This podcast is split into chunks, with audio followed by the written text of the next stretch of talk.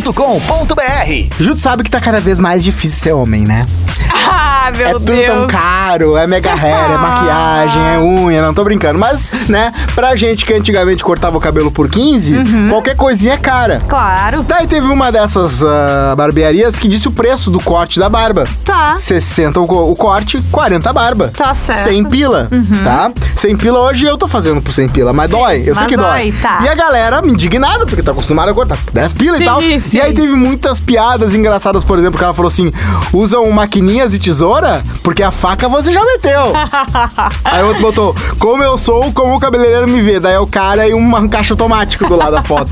Daí teve outro que falou assim: bah, se o cara vier na minha barbearia com 90 pila, ele leva até minha dignidade. e assim vai ele. O cara falou assim: aceita carro, entrada.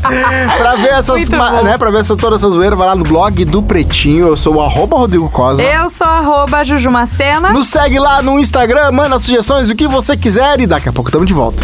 Isso e muito mais acessando atlântida.com.br